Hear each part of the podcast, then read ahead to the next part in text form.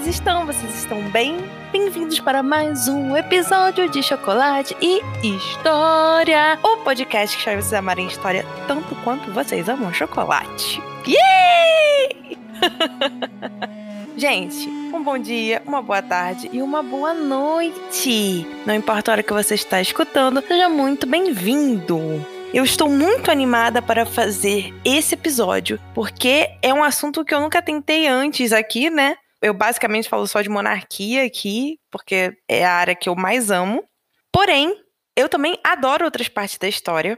E hoje nós vamos ir para um lugar muito diferente. Nós vamos falar lá do Antigo Egito, lá na Antiguidade. Mas calma, daqui a pouco a gente chega. Vamos falar um pouquinho das novidades de hoje, tá bom? Então vamos lá. Primeiro de tudo, queria lembrar vocês que nós estamos com a pré-venda dos livros físicos, que é Cartas de uma Jovem Dama, os Bradleys e Hellers. A pré-venda vai até o dia 16 agora de novembro. E eu espero que quem ainda não comprou e tal, aproveite e compre, porque já tá chegando no finalzinho. E o lançamento do livro vai ser só dia 2 de dezembro. Então, para você já garantir o seu, porque na pré-venda nós temos preços promocionais e brindes, vários brindes com marca-página, adesivo. Então, assim, não perca o tempo. Garanta já o seu.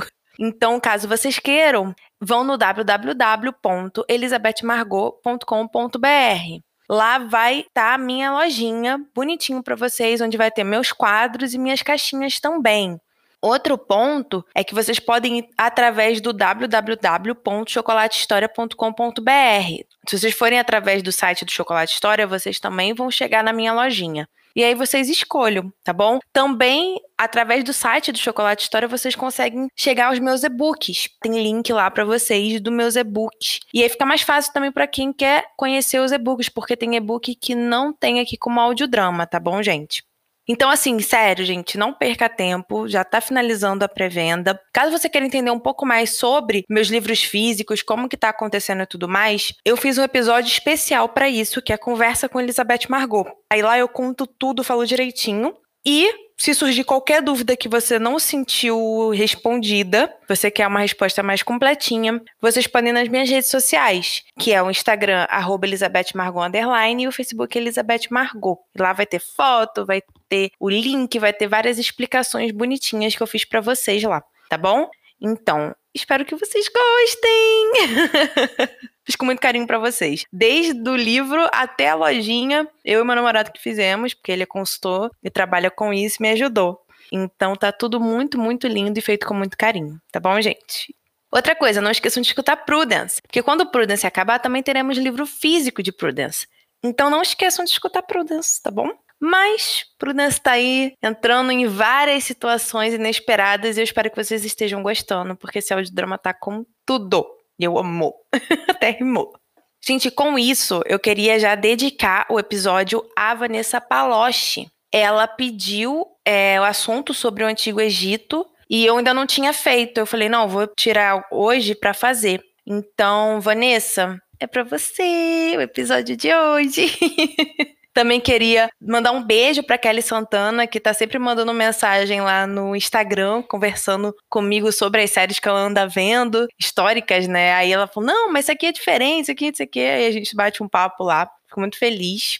Queria também mandar um beijo pro Fredson, que tá sempre compartilhando, reagindo. Então, assim, muito obrigada. Queria agradecer novamente a todo mundo que comprou e que tá comprando os livros, assim, isso para mim tá sendo sem preço, assim, é uma gratidão enorme que eu sinto por cada um de vocês que acredita no meu trabalho e que tá comprando ele literalmente. Então, assim, muito, muito obrigada, tá? É muito de coração que eu fiz tudo isso e que eu faço tudo isso com relação aos meus livros, assim, é muito amor, tá bom? Então, gente, com isso, eu vou deixar o recadinho do Anchor aqui e já volto!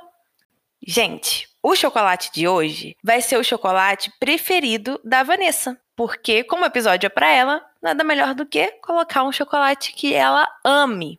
E o chocolate que ela ama é o Lindt Sweets Classic, que é o quê? Chocolate ao leite com avelãs levemente tostadas da Lindt. É uma barrinha que a caixa é azul e tudo mais, e tem as avelãzinhas, então assim, é muito bom. E é Lindt, né, gente? Lindt é Lindt, não tem nem o que falar. E esse é o chocolate preferido dela e esse é o chocolate de hoje, justamente porque é o preferido dela. Falando tudo isso, que foi assim, muito rapidão, muito papum, que eu tô assim hoje, papum. Vamos começar o episódio de hoje.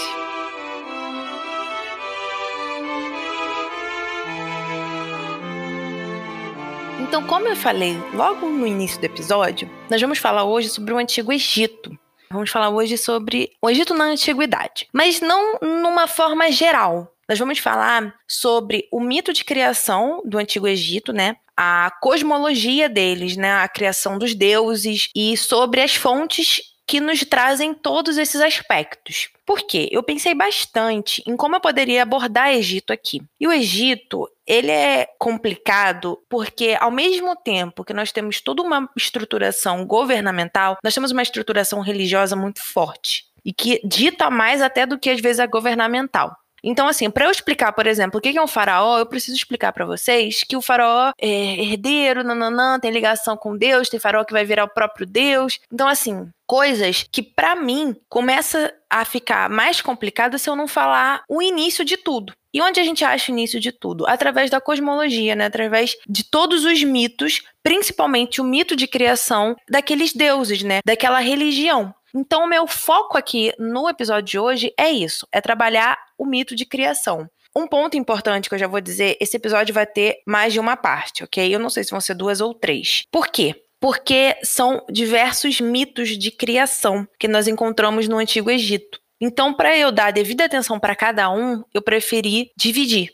Hoje nós vamos falar apenas de um, e aí nos próximos episódios nós vamos nos adentrando a outros, tá bom? Mas sempre tenham a ideia de que nós vamos trabalhar agora é questão da criação do mundo religioso, né, dos deuses, daquele mundo que eles conheciam, como eles entendiam aquela criação e aí os mitos, tá?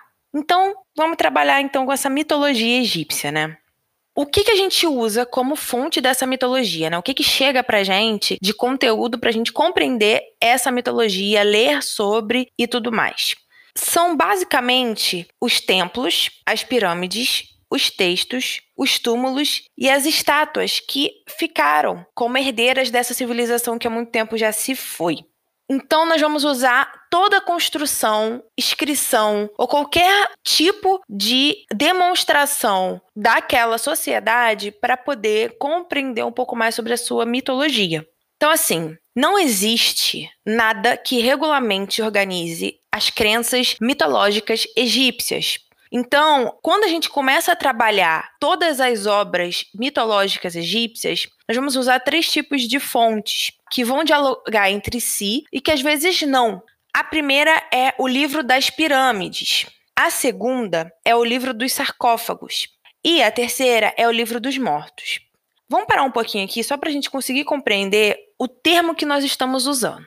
Todas as três levam no início a palavra livro. Isso não significa que a gente vai pegar tipo um livro que a gente tem na nossa prateleira, abrir e vai ter toda a mitologia escrita ali pra gente. Não. Quando a gente trabalha isso, a gente quer dizer que é como se fosse uma coletânea de inscrições deixadas pelos egípcios. Por exemplo, nós temos o conjunto de inscrições deixadas nas pirâmides. Essas inscrições elas estavam onde? Nas paredes das pirâmides tá bom? E não foi de uma nem de duas, foram de várias, diversas pirâmides ao longo de todos os anos que aquela civilização antiga viveu. Isso nos traz o seguinte: são textos diversos que não foram escritos por uma pessoa, foram escritos por mais pessoas. São textos que um foi escrito em, vamos colocar assim, um milhão antes de Cristo, dando um exemplo, tá, gente? E o outro foi escrito em um depois de Cristo, dando um exemplo esdrúxulo. Entende? Então são fragmentos de escritas que trabalham a mitologia egípcia, mas que foram escritas em anos diferentes por pessoas diferentes, porém que trabalham a mesma coisa, a mitologia egípcia. Isso se dá a mesma coisa para o livro dos sarcófagos e o livro dos mortos. Aí agora nós vamos começar a falar especificadamente de cada livro, para poder compreender como que essas inscrições foram feitas, como que elas estavam e tudo mais. Para aí depois nós começamos a falar do primeiro mito que eu vou trazer hoje para vocês, tá bom? Então, o primeiro livro que nós vamos trabalhar hoje é o livro das pirâmides. Eles se encontram principalmente na pirâmide de Unas. Porém, foi aquilo que eu falei. Não é unicamente lá que nós vamos achar esse tipo de texto, mas a base que trabalha muito o mito de criação está basicamente voltada apenas nessa pirâmide de Unas. E eles foram descobertos no ano de 1881 pelo egiptólogo francês Gaston Maspero. E o que acontece? Eles são os escritos religiosos mais antigos descobertos até hoje. E vão trazer uma compilação de fórmulas mágicas e hinos que deveriam proteger o faraó na jornada dele para chegar onde? No mundo dos mortos, né, no além, né, na outra vida. E eles vão se encontrar nos corredores da pirâmide. Tem foto deles lá no Instagram, tá bom, gente? Como eles são os mais antigos, não se tem muita informação de quem fez, o estilo de escrita foi de quem e tudo mais. Então a gente acaba tendo só essa pouca informação aqui. Fechando então o livro das pirâmides, compreendendo o que que ele era e onde ele estava, né, e tudo mais, vamos para o quê? Para o livro dos sarcófagos. Primeira coisa, gente, sarcófago é uma urna funerária, é tipo um caixão, mas é um caixão no estilo deles, né, que tem entalhes, é todo trabalhado, enfim. Compreendendo isso, nós vamos entender que o livro dos sarcófagos são diversos textos escritos nos sarcófagos dos egípcios. Um ponto importante aqui é que essa prática era só voltada para os faraós, para nobreza. Porém, depois começou a se espalhar pela sociedade egípcia até alcançar a população em geral. Então, foi um tipo de escrita, né, que era só da elite e depois passou a ser da população. Isso a gente chama como a democratização da vida ao além, porque é quando o próprio homem pobre consegue alcançar o além e ter os elementos necessários para isso, como por exemplo os escritos no seu sarcófago, porque não tinha pirâmide para todo mundo, pirâmide é só para faraó. Então, como é que nós vamos dar todas as instruções para esse morto que vai fazer o caminho para o mundo do além, né, para o mundo dos mortos. Como é que a gente vai fazer essas inscrições? Através do seu lugar de repouso eterno, o sarcófago. Isso é um ponto. Esses escritos eram colocados na parte interna do sarcófago, ou seja, onde estava o morto. E tem mais de mil formas de escritos conhecidas. Por quê? Porque em cada sarcófago se escrevia de uma forma. No sarcófago de um rico vai se escrever de um jeito e no sarcófago do pobre de outro. Então são vários tipos de escrita e vários tipos de conteúdo de escrita mitológica. Então, esses textos que nós vamos encontrar nos sarcófagos, eles vão retomar e readaptar os textos das pirâmides, porque agora nós vamos ter diversos tipos de classes sociais com acesso a esse tipo de texto. Então agora ele vai ter sempre várias nuances a percorrer. Como, por exemplo, no livro das pirâmides, né, nos textos das pirâmides, vai ser basicamente o texto que vai dizer que o morto vai se juntar ao deus Ré, ou melhor dizendo, o deus Ra. Nós vamos falar sobre esses deuses e tudo mais mais para frente, tá bom, gente? No dos sarcófagos, vai dizer que vai se juntar a Osíris, que dá para se assumir diversas formas no mundo dos mortos, que também dá para retornar à Terra para ver seus entes queridos, e que a vida no além, que a vida no mundo dos mortos vai vir apenas através do comportamento justo e verdadeiro em vida daquela pessoa. E vai começar a trazer, então, a ideia de que, para você ser julgado e você ser considerado digno de estar no mundo dos mortos, você precisa ser justo, você precisa ser verdadeiro, você precisa ter honrado os princípios dos deuses. Aqui não está mais envolvendo a questão do dinheiro. Tipo, ah, só rico entra, pobre não, por exemplo. Ou só pobre entra, rico não. A gente não está mais trabalhando isso. E é por isso que aquele termo democratização da vida ao além entra aqui. Porque agora o pobre, né, o o cara, na população em geral, ele tem acesso tanto aos elementos materiais dessa vida pós a morte, que é as inscrições no sarcófago, quanto os elementos da vida após a morte, no mundo dos mortos, onde ele vai poder ser julgado por quem ele foi, pelo caráter dele, não pelo que ele tinha de condições financeiras. Então, esses são os pontos que o livro dos sarcófagos vão trazer de novo para toda essa mitologia que a gente tem através dos textos das pirâmides. Com isso, nós entramos no livro dos mortos, que talvez seja a fonte mais conhecida sobre essa questão mitológica, enfim, cósmica e dos deuses do Antigo Egito. Novamente, o que eu preciso deixar claro para vocês é que não é livro, são escritos que são compilados e aí nós chamamos de livro dos mortos porque eles têm características parecidas, por isso colocam-se na mesma categoria. Porém, são textos diversos, escritos em anos diferentes, por pessoas diferentes, com bases diferentes, formas diferentes. Não podemos esquecer que o Antigo Egito era muito, muito, muito grande. Aí tá? eu não estou nem trabalhando questão de era ou de reino dentro do Antigo Egito, porque senão está ferrado. Então vamos lá. O livro dos mortos tem duas versões. A tebana, que é onde os capítulos não têm ordem, são colocados de qualquer forma. E a saita, que é onde os capítulos têm sim uma ordem. É a única diferença dessas duas versões. Uma tá meio aleatório e a outra não, tem um sentido por trás dos capítulos. Por quê? O livro dos mortos é uma coletânea de feitiços, fórmulas mágicas, orações, hinos, ladainhas, que são escritos em rolos de papiros e são colocados no túmulo junto à cabeça das múmias, sobre a cabeça, bem pertinho. O objetivo desse papiro, que era escrito e colocado ali perto do morto, era guardar o morto para a viagem que ele iria fazer para o outro mundo. E por isso que era colocado perto da cabeça, para ser de fácil acesso para o morto que está fazendo toda essa viagem.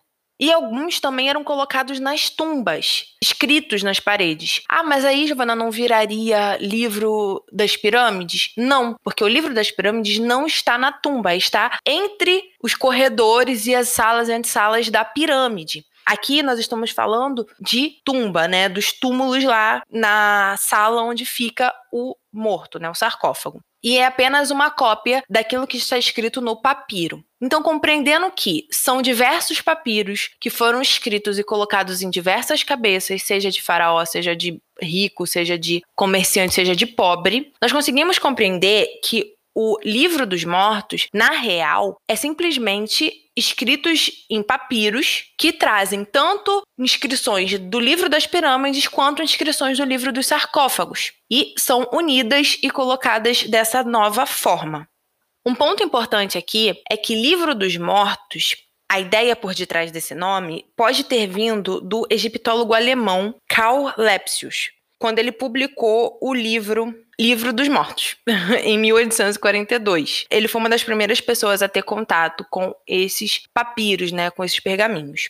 Mas também o nome pode ser originário dos profanadores de túmulos, né, que encontravam o texto perto da cabeça do morto e falava, ah, isso aqui é o livro dos mortos, isso aqui é o texto do morto. Então, isso também pode ter vindo desse tipo de prática. Pode ser também, gente, através das duas coisas. O próprio egiptólogo alemão pode ter sido influenciado pelos termos que os profanadores de túmulos usavam na época. E um ponto importante aqui é compreender que o egiptólogo alemão, né, o Karl Lepsius, ele que fez a primeira tradução do livro dos mortos. Mas então, Giovana, se esse não é o nome certinho, o livro dos mortos, qual é o nome? Eu trouxe aqui duas variações, ok? Uma se chama Livro de Sair para a Luz e a outra seria Manifestação da Luz. Porque na real você está indo para além, você está indo para o mundo dos mortos, onde é considerado luz, onde é considerado vida, mesmo sendo após a morte.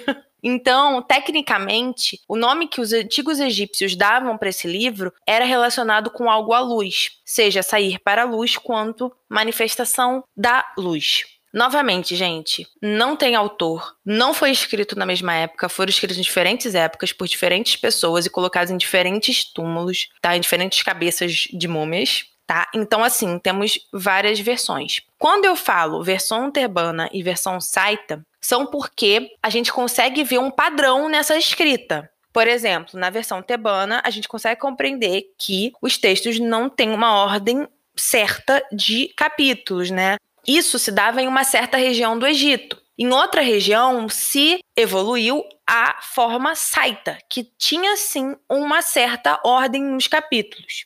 Então, para compreender essa questão da diferença, é só compreender que isso varia de região para região, mas que a versão tebana poderia ter mais de uma forma, ok? Nunca era igual.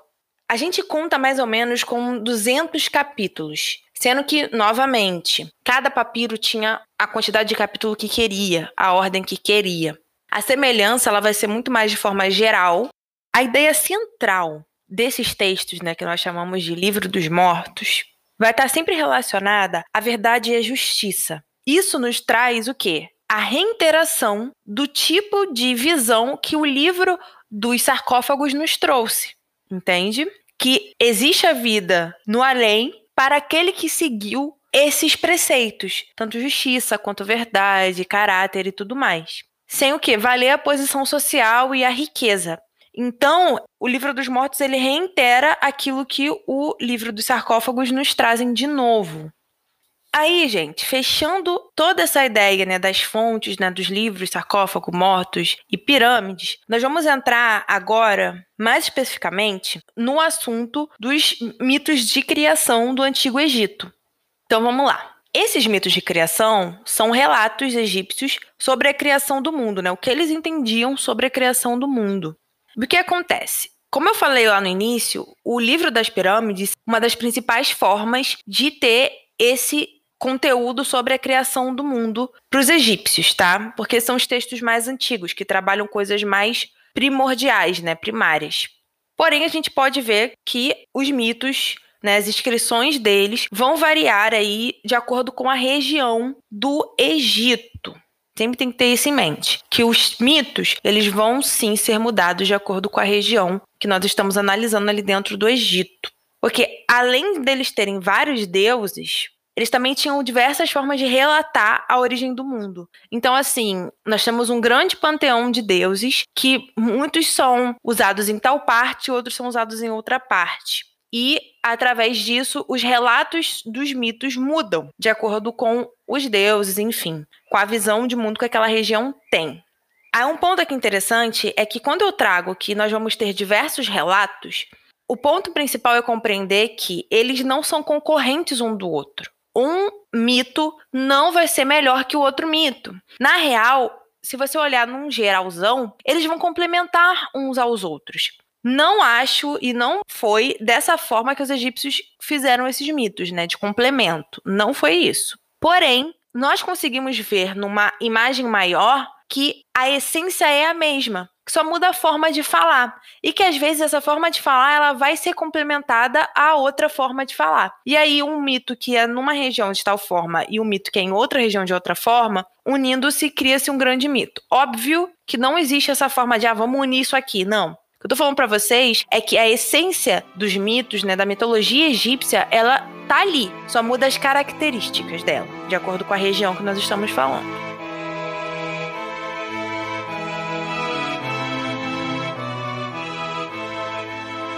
Agora nós vamos falar um pouquinho dos pontos incomuns que esses diversos mitos têm. O ponto em comum, né, inicial, é que o mundo vai emergir das águas inertes.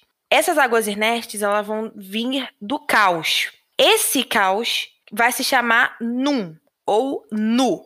Grava-se como Nu que é melhor. Um ponto, gente, importante avisar. Todos os nomes que eu falo aqui, desde o Nu até o Ra, o Osíris ou qualquer outro tipo de deus que eu vou trabalhar aqui, eu posso falar de uma forma e você pode achar na internet de outra forma, porque há enormes variações dos nomes desses deuses, justamente porque em cada região se falava de uma forma. Então não tem um nome certo. Geralmente tem um nome mais conhecido, tipo Osíris, tipo Ra, mas isso não significa que ele não tenha outros nomes, tá bom? Então vamos lá. Trabalhando com essa ideia de que o mundo saiu das águas inertes que se encontrava no caos, e esse caos chamava Nu, eles também idealizam de que o Sol vai nascer pela primeira vez nesse período, que aí vai se completar a ideia da criação. E esse período, né, onde o Sol está nascendo pela primeira vez, depois que o mundo já emergiu das águas, vai ser chamado de Zeptip. Essa é a primeira ocasião do nascimento do Sol, pela primeira vez no mundo. Eles também vão trazer a ideia de um monte em forma de pirâmide, que seria a primeira coisa que nasceu, que emergiu desse mundo que surgiu. Então compreenda uma coisa: emergiu o mundo das águas inertes, aí veio o sol. Aí nós chamamos de Zeptip, essa primeira ocasião do sol nascendo. Aí nós vemos que logo após isso vai emergir um monte em forma de pirâmide, que vai ser a primeira coisa, coisa mesmo, material, a nascer nesse mundo, né? Emergir nesse novo mundo. E esse monte vai ser chamado de Bem Bem. Um ponto legal aqui é compreender que essa ideia do emergir e submergir, é porque se você emerge, você está submerso em algo, está relacionado muito à enchente do Nilo. Porque a vida no Egito ela vai ser muito pautada através das enchentes do Nilo. Quando o Nilo sobe e alaga ali grande parte das suas margens, e quando ele desce, deixando para trás um adubo né, muito rico para se plantar, e depois ele faz a mesma coisa e assim sucessivamente. Então ele sobe, quando ele desce, ele deixa esse adubo riquíssimo que fertiliza a terra, e aí depois sobe de novo, depois desce, deixa o adubo. Então, assim, com todas essas enchentes e secas do Nilo, nós conseguimos compreender que a mitologia egípcia, ela vai trabalhar muito essa mesma ideia, de que as coisas elas vão emergir. Elas vão emergir de uma água, porque a vida deles estava pautada através do quê? Da água. Se não existisse a água e essas enchentes do rio Nilo, eles não teriam como sobreviver ali. Porque a gente está falando de uma região bem no topo da África que era muito, muito, muito árida, muito desértica. Então sempre vai ter essa analogia com as águas do Nilo, com esse movimento que o Nilo faz e que é tão fundamental para a vida dos egípcios. Aí agora vamos voltar só um pouquinho dentro dessa cosmogonia né, do Egito para falar do Sol. Como eu já disse, o Sol ele vai nascer e vai estar associado a essa criação do mundo. E aí é um ponto interessante. Quando o Sol ele nasce pela primeira vez, né, e ele aponta no monte depois que o mundo já foi feito, ele vai nascer como o deus Ra, ou Ré, que representa esse sol nascente, ou como na forma do deus Kepri, que representa esse sol nascente, esse início do sol nascente, e o rosto dele nas representações é de escaravelho. Então nós temos o sol como deus Ra, porém o sol nascente vai ser o deus Kepri, tem a cara de escaravelho. Nós também vamos ter o ovo cósmico dentro desse mito criacionista egípcio. Por quê? O ovo cósmico ele vai substituir muito essa ideia da emersão. Por quê? A ideia é que ele vai ser chocado e aí ele vai criar uma explosão, né? E com isso vai se formar um mundo, tá bom? Com essa eclosão do ovo. É basicamente uma teoria do Big Bang mais primitiva, tá, gente? A ideia é de que era uma bola e aí ela eclodiu e aí saiu o mundo do jeito que é hoje, né? Do jeito que eles conheciam. Esses são os pontos incomuns que esses mitos criacionistas têm no Antigo Egito. Porém, nós temos pontos diferentes que vale a pena trabalhar aqui antes de começar a falar de cada mito, tá bom? O que, que é esse ponto diferente que eu quero trazer para vocês? É que cada mito vai se associar à sua cidade fundadora, ou o deus que essa cidade cultuava. Então, vou dar um exemplo. O Rio de Janeiro é uma cidade, e aí eles fundam, criam o mito criacionista, onde o pão de açúcar deu início à vida aqui na Terra. Aí eu vou dar outro exemplo. O Rio de Janeiro é uma cidade e cultua o Deus Cristo Redentor. E aí, para eles, o Cristo Redentor criou o um mundo através do pão de açúcar. Vocês conseguem compreender? Tudo depende da localidade onde aquela narrativa foi feita. Ou seja, a cidade ou o Deus que essa cidade cultua. Tá? Mas já tudo vai estar relacionado à regionalidade do mito, de toda essa narrativa que a gente vai trabalhar. Dizendo isso, vamos começar a trabalhar o primeiro mito no caso, a primeira cidade que cria o primeiro mito. Mas não necessariamente nessa ordem, tá, gente? Só para dizer para vocês, eu que quis fazer assim.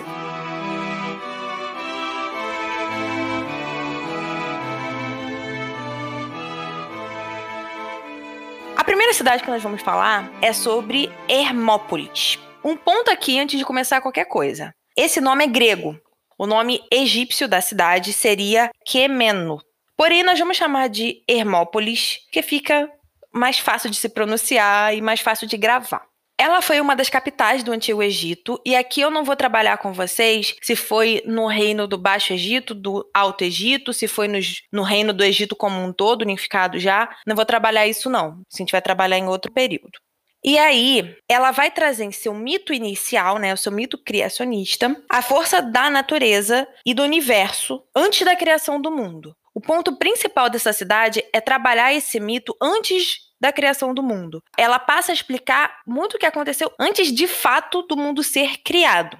E como que ela vai fazer isso? Ela vai trabalhar essa ideia em oito deuses, que a gente vai chamar de deuses primordiais que são deuses que são os primeiros. Mas antes deles serem os primeiros, são os deuses que nascem do caos. Então, para eles serem os primeiros deuses, é porque eles nasceram de algum lugar e eles nascem do caos, ok? Como eles nascem do nada, que é o caos, eles se tornam os primeiros deuses.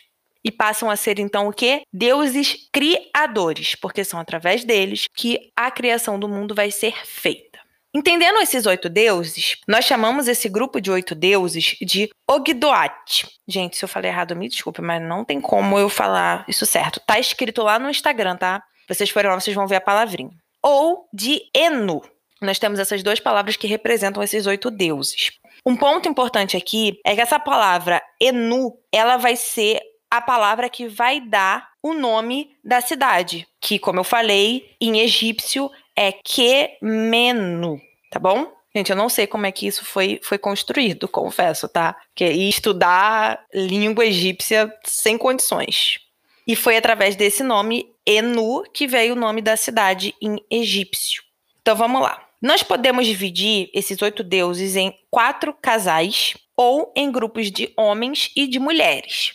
Os homens vão ter cabeça de rã, de sapo e as mulheres vão ter cabeça de cobra para eles. A ideia principal é que esses animais eles tinham contato com a água. Então, era para identificar que esses deuses primordiais, fundadores e deuses criacionistas, estavam onde no seu início? Dentro d'água. Olha o ponto aí, gente, dentro d'água. Olha o que nos remete ao Nilo. A água como ponto fundamental. Então, gente, eu vou falar um pouquinho sobre esses deuses, que são os deuses primordiais, são os deuses criadores. Um ponto aqui é que eu realmente não vou me adentrar nesses deuses, porque a ideia é falar do mito e não falar de cada deus. Porque senão, gente, ferrou. Aí mesmo que confunde a cabeça de todo mundo. Eu não quero isso. Eu quero que vocês conheçam os nomes e compreendam a principal função deles e onde eles se encaixam. Porém, não tenho como falar sobre cada um dos deuses aqui. Isso seria, tipo, papo para outro episódio, porque realmente é muito detalhe, é muito pormenor. Aí nós entramos com questões subjetivas, de que não se tem tantas fontes e que aí começa-se a trabalhar na possibilidade de ser e de não ser. Então, para eu não acabar enrolando vocês, vamos falar só dos nomes e dar uma pinceladinha neles, tá? Porque o foco principal desse episódio é o quê? O mito, né, na real. Então, tamo sus. Então, vamos lá. Os primeiros deuses que nós vamos falar é do Nu e da Nauet. Nauet, novamente. O nome que eu falo não necessariamente é o mais certo em termos de pronunciação, porém existem diversos nomes de, desses deuses. Então, se você achar outro nome, não tem problema não, tá? Um ponto importante aqui é que o primeiro deus que eu já estou citando é o Nu. Ele já foi citado aqui na parte onde eu trabalho o quê? As coisas incomuns de cada mito que nós temos no Egito. A Nauete seria a esposa dele, né, a companheira. E eles são descritos como o Nu sendo o céu e a Nauete sendo a água. E aí os dois formariam a água primordial. Um ponto aqui é que essa divisão de céu e água é muito subjetiva. Porque os dois, no fim, formam a água primordial. É como se fosse um círculo onde tivesse água passando e o céu também, tipo dentro do ovo, entendeu? Porém, eles estão tudo junto, eles ficam misturados. E aí, só quando ocorre a eclosão, né, o nascimento do mundo, a imersão do mundo, é que aí nós conseguimos ver essa divisão depois. Entendendo que Nu e Nauet se tornam a mesma coisa, mas ao mesmo tempo não. Os outros dois deuses que eu vou falar agora é o Ré e a Riet, ou Riete, que são deuses associados ao infinito. Os próximos deuses que eu vou trabalhar agora com vocês é o Kek e a Calquete, ou Calquete, que são deuses associados à escuridão primordial. Porque antes de nascer o sol, tudo era o quê? Treva, né? Tudo era escuro. Como se fosse uma noite eterna. E eles que são esses deuses, que são isso, né? Essa noite eterna. E por último, mais ou menos importante, o Amon e a Amalnet, ou Amalnete, que trabalham a ideia da natureza oculta, ou seja, aquilo que não se é possível conhecer. Porque quando o mundo emerge, né, se torna mundo, a natureza ela se concretiza. Porém, antes disso e até o porquê disso se formar, desse mundo nascer, está pautado aonde? Na natureza oculta. Então, isso cria a ideia do quê? De que nós não conhecemos a essência da criação do mundo. E que está tudo voltado aonde? Para essa natureza oculta, que é Amon e Amalnet. Então, gente, falado desses oito deuses de forma bem pincelada, o ponto mais legal disso tudo é que esses oito, eles atuavam de forma coletiva, o que é uma característica muito diferente para os deuses egípcios, porque cada deus egípcio era independente, não atuava de forma coletiva, era um só. E aqui não, esses oito, eles vão atuar juntos, de forma coletiva. Com isso, agora nós podemos nos desdobrar um pouquinho na narrativa da criação do mundo através desse mito da cidade de Hermópolis. Então vamos lá. A primeira versão que eu trago para vocês é que foi o seguinte: através da interação desses deuses, desses oito deuses, surgiu uma ilha chamada de Ilha das Duas Facas. E vai ser lá onde eles vão colocar um ovo. E vai ser desse ovo que vai sair a divindade Ra, que aí começaria a dar formato ao mundo. A segunda versão desse mito é o seguinte: que das águas primordiais surgiu uma ilha, onde mais tarde seria a cidade de Hermópolis, a cidade do mito, tá? a cidade fundadora desse mito. Ela seria construída nessa ilha que surgiu das águas primordiais. Nessa ilha existia um poço onde flutuava uma flor de lótus, e era onde esses oito deuses viviam. Aí o que, que acontece? Os deuses homens ejacularam na flor de lótus, que se fechou durante a noite, e vai voltar a se abrir de manhã, saindo assim o deus Ra. Ra vai nascer dessa flor de lótus, tá bom? E ele vai nascer na forma de um menino, e é a partir daí que ele vai criar o mundo. São esses dois tipos de mitos que nós encontramos na cidade de Hermópolis, tá bom? Como vocês podem ver, nós temos elementos muito importantes, como por exemplo, águas primordiais, Ra, que é o que? O Sol, Nu, que é o deus, né, conhecido como o pai dos deuses, mas ele está anexado a outros deuses, a hermessão de uma ilha, né, de terra, que a gente pode chamar de Bem-Bem, como eu já trouxe antes. Então, assim, nós conseguimos traçar pontos muito parecidos com os outros mitos que tem pelo Egito. Porém, existe sim esses pontos de concordância e é isso que eu vou tentar trazer para vocês sempre, tá bom?